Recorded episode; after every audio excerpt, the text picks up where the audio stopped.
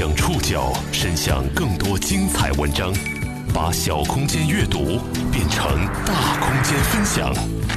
报刊选读，把小空间阅读变成大空间分享。欢迎各位收听今天的报刊选读，我是宋宇。今天为大家选读的文章综合了《每日人物》《每日经济新闻》《好奇心日报》《刺猬公社》的内容。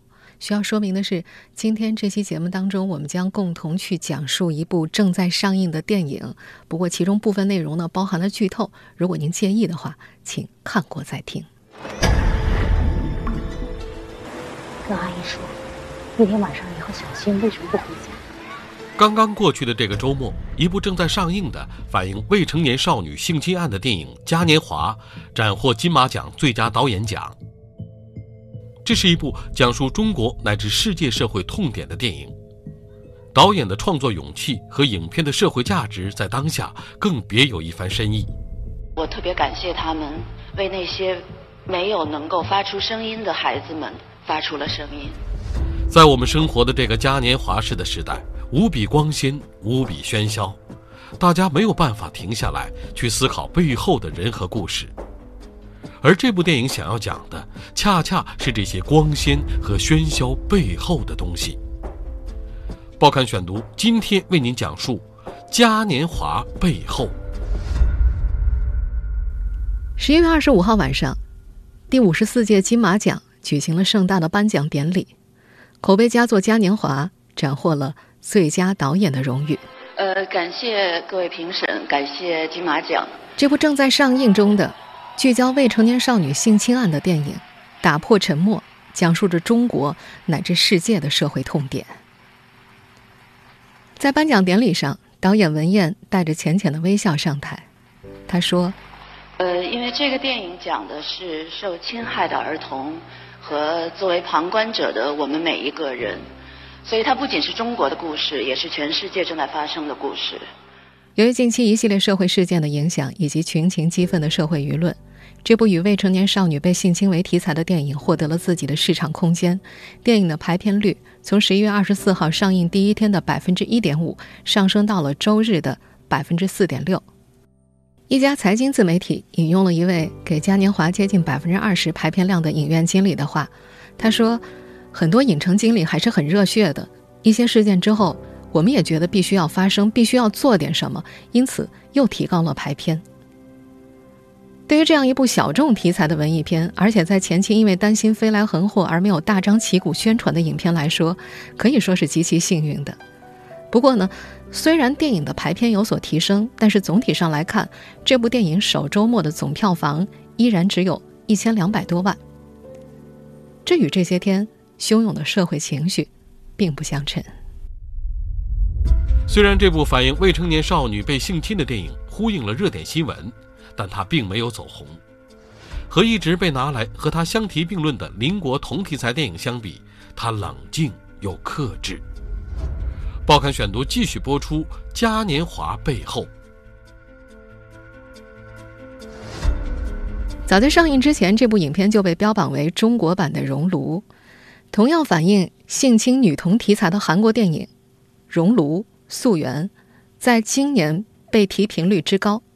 就算很多没有看过原片的人，也或多或少会对其中的情节以及某些台词有所了解。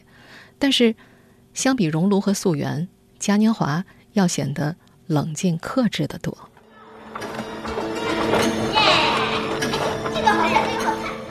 说起来，《嘉年华》的故事并不复杂，一个架空的海滨城市，潮湿而又温暖。电影有两条故事线。这是个很简单的东西。你那天晚上在。上初中的十二岁的小文，跟辍学离家在外打工的朋友欣欣，在酒店遭遇了性侵，施暴者恰好是欣欣的干爹，当地位高权重的商会会长。十六岁的小米就在事发酒店打工，事发当天晚上，他用手机从监控屏幕里拍下了性侵两个女孩的会长进入小文他们房间的关键性一幕，但却对警察保持了缄默。如果你把我说的话告诉别人，我会一口否认。为了摆脱黑户的身份，他不惜对施暴者进行了勒索。这段故事情节的叙述很容易让人联想起若干极度相似的社会新闻。只用了十五分钟，导演文彦就完成了对一场性侵事件的讲述。犯罪不是电影的重点，此后大段的篇幅他都在集中一个主题，那就是受害者的家庭和整个社会都做了些什么。一个残酷又真实的情节是，得知十二岁的小文受辱之后。小文的母亲先是狠狠地给了女儿一巴掌，后来又歇斯底里地撕扯着衣柜里女儿的漂亮裙子，让你穿这些不三不四的衣服，并一气之下剪掉了孩子的长发。抱着金鱼的小文只能够逃到海边巨大的玛丽莲梦露的雕像之下。同样不敢声张的小米也曾经多次注视着梦露的红色脚趾、白色高跟鞋，以及对着她张开的裙摆拍照。贯穿整部嘉年华的梦露雕像。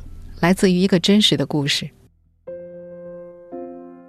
二零一四年六月，广西贵港，一尊玛丽莲梦露雕像构建之初就打出了“全世界最高梦露”的旗号。落成之后，人们争相簇拥在她的裙摆下，小心的窥探着和议论着。不过，在商业中心的街头，仅仅矗立了六个月，就因为有伤风化，被有关部门勒令拆除了。在新闻里。文燕看到了梦露雕像被搁在卡车上等待运走的照片，他还记得有个女孩专门为此写了一篇文章，呼吁希望梦露能够留下来。这件事触动了这个导演，那么远的一座城市，女孩到底对梦露有什么样的了解？她为什么会留恋这个雕像呢？他说。可能这个孩子其实根本就不知道成年人怎么看待这个雕像，而是纯粹从一个小女孩的眼光来看，这是一个美丽的女人。我长大之后可能会成为她一个纯粹的、很美的形象。玛丽莲·梦露可以说是我们这个现代社会最典型的女性被物化的符号，它暗示着我们今天这个社会如何看待女性的身体。文燕曾在自己的女性朋友当中做过一个调查。梦露对你来说意味着什么？一个朋友回答的答案是：除了爱以外的一切。这让他想到了自己的嘉年华，一个关于爱的缺失的故事。最初想要拍这样一部影片的时候，他最苦恼的是，作为一个导演，是不是有资格以受害人的视角去讲述这样一个故事？孩子们所承受的，不是我们能想象的，必须要找到一个合适的位置。直到后来，女孩看着监控视频的画面，突然就出现在她的脑海里。她想到了以旁观者的视角切入，这才有了现在的双主角，小文和小米。在嘉年华里，两个年轻的主角被卷入同一场暴力事件，命运交缠在一起，同样深感无力，又相互映照。这种角色设置让人会联想起另外一部同样细腻的法国电影《两生花》。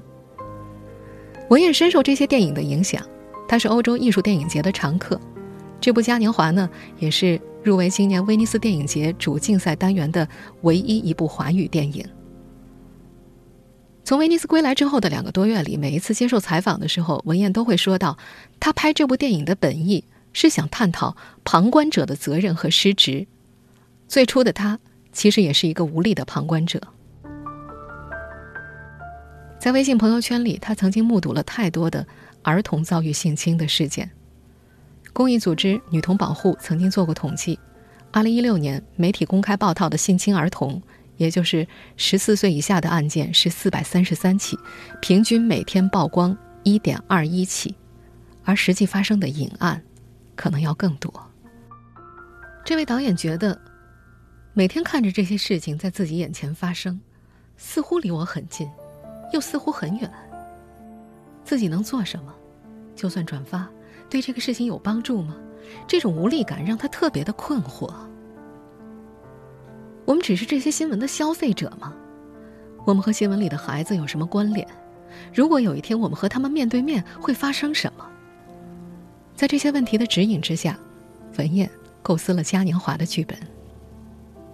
他找了许多关注儿童性侵案件的心理医生、公益律师以及社会工作者，尽可能和他们多的聊天，一点一点的拼凑起关于这个领域的拼图，也逐渐意识到，孩子的遭遇，本质上，是成人的问题。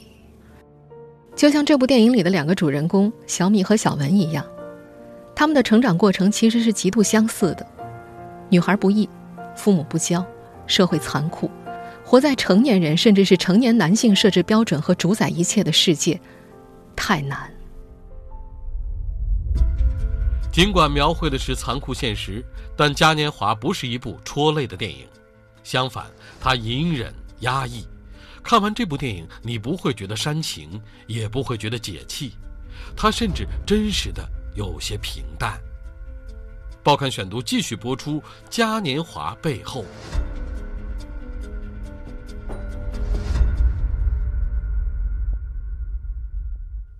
在这部电影当中，最容易引发观众愤怒情绪的施暴者刘会长，自始至终都是一个面目模糊的状态。导演甚至连一个清晰的侧脸都没给他，就是一个模糊的中年男子的形象。他选择了用镜头语言去讲述故事，而不是情绪。远景镜头寥寥可数，几乎都是中景和近景，摄影机也大多是手持的，一个又一个的长镜头。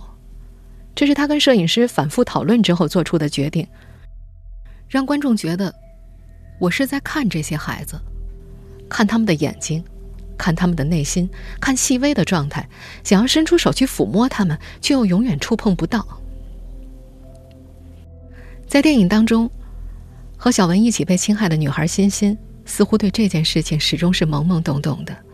而小文或许是因为是单亲家庭的关系，或许因为有一个不称职的浓妆艳抹的母亲的关系，女性意识觉醒的更早。但是，她也只是在第二次接受身体检查，实际上也是一种二次伤害之后，仿佛才真的为受侵犯这件事本身而哭了。小文，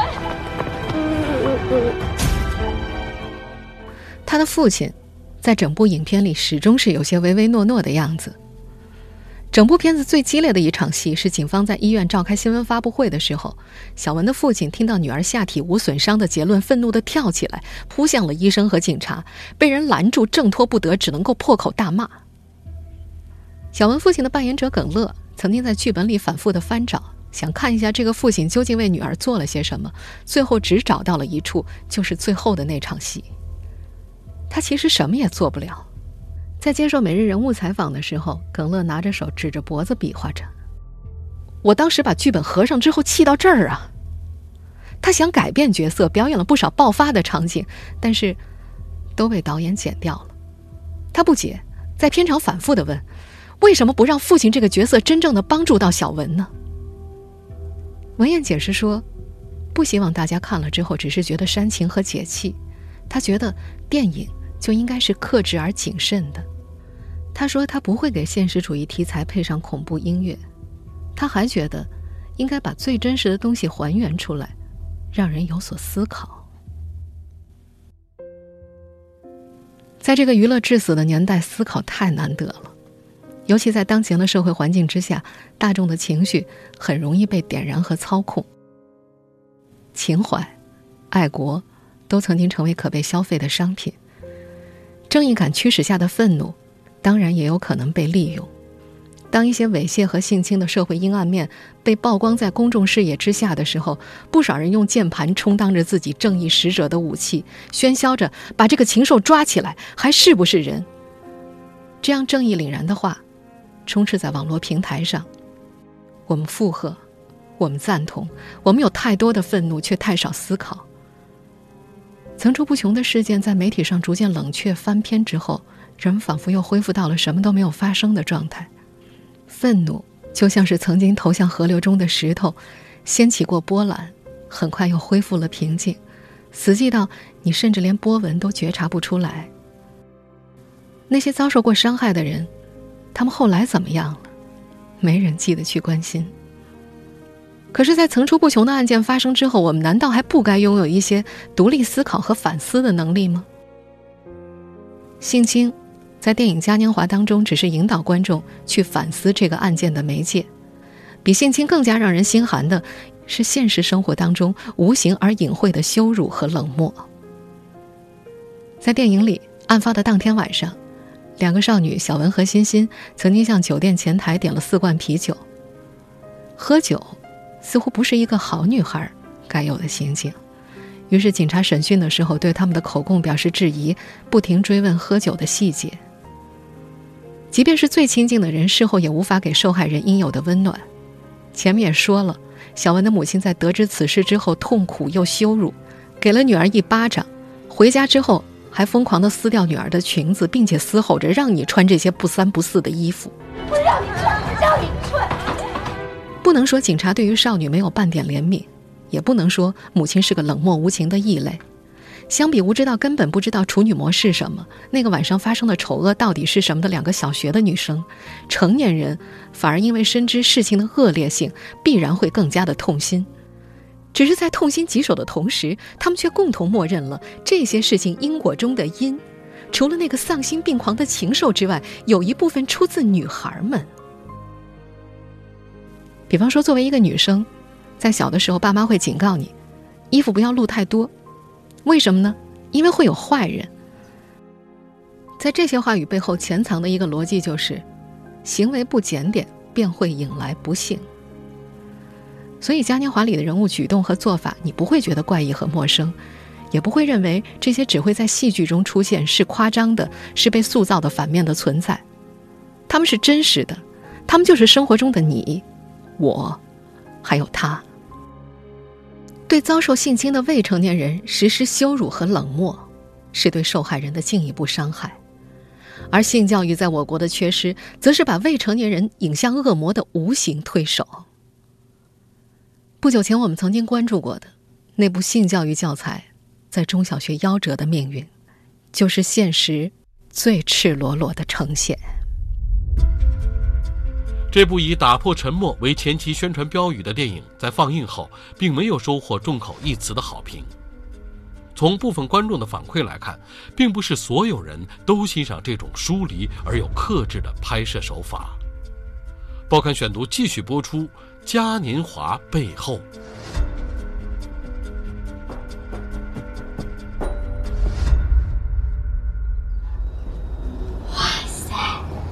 是通往哪儿了呀？实际上，对于大多数观众而言，文艺片一直不是他们走进影院的首选，要不然就不会出现那么多的文艺片的导演啊、制片啊怒怼观众、怒怼影院，或者是跪求排片的新闻了。二零零六年至今十年多的时间里，导演文彦一直在文艺的路上。二零一四年，他担任制片人的《白日焰火》获得了柏林电影节金熊奖，主演廖凡呢。也夺得了第六十四届柏林电影节的影帝。过了三年，他转身变成了嘉年华的导演，从制片人转型成为编剧导演。相比性格上的温婉，文彦的作品要大胆得多。从《白日焰火》，再到一直没能在国内上映的他的导演处女作《水映街》，再到今年的这部《嘉年华》，影片处理的题材是越来越敏感，越来越尖锐，儿童性侵、偷窥癖。女性成长困惑，对于这些难以把控的题材，文彦不仅仅是情有独钟，更是始终保持一种克制方式讲故事，而这种方式恰恰是最不讨观众喜欢的。嘉年华上映之后，有一种情绪认为，这部电影过于冷静，不够正面。通常可以用来被加强情绪的配乐，在电影中几乎是消失的，仅仅在结尾的段落当中才会出现。尽管。片中的反派最终被绳之以法，但是在电影里，这一信息是被作为背景音一带而过。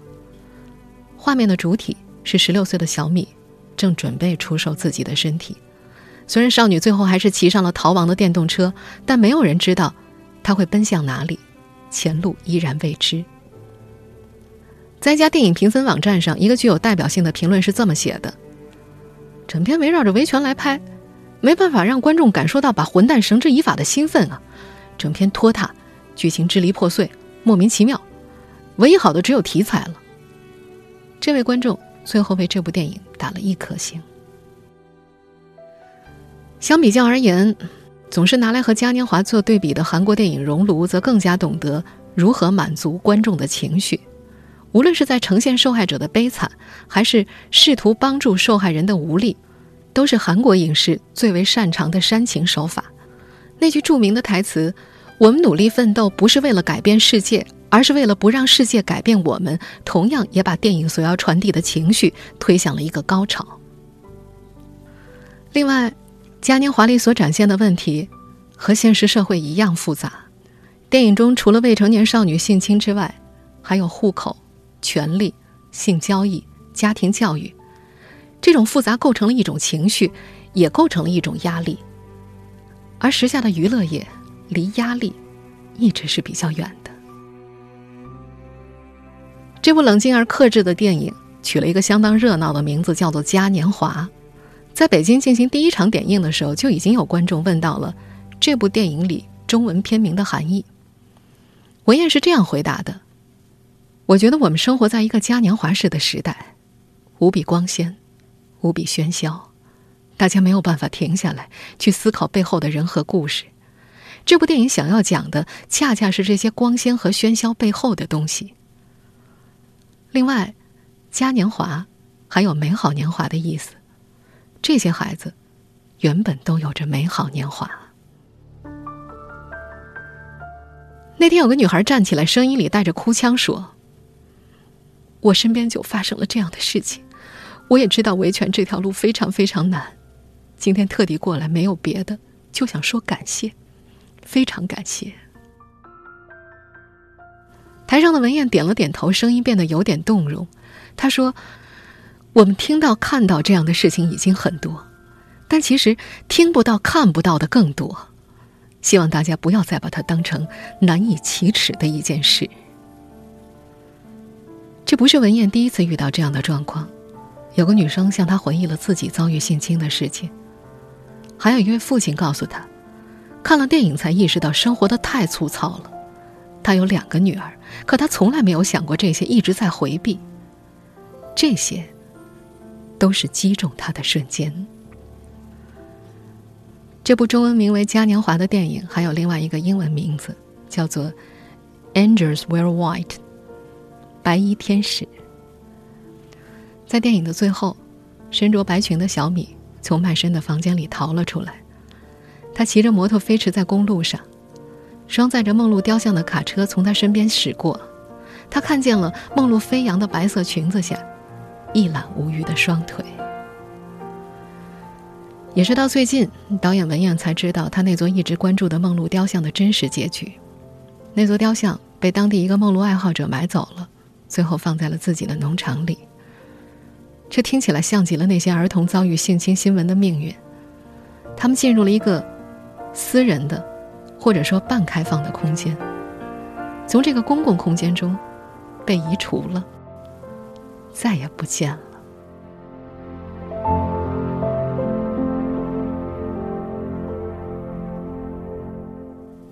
听众朋友，以上您收听的是《报刊选读》，嘉年华背后，我是宋宇，感谢各位的收听。今天节目内容综合了每日人物、每日经济新闻、好奇心日报、刺猬公社的内容。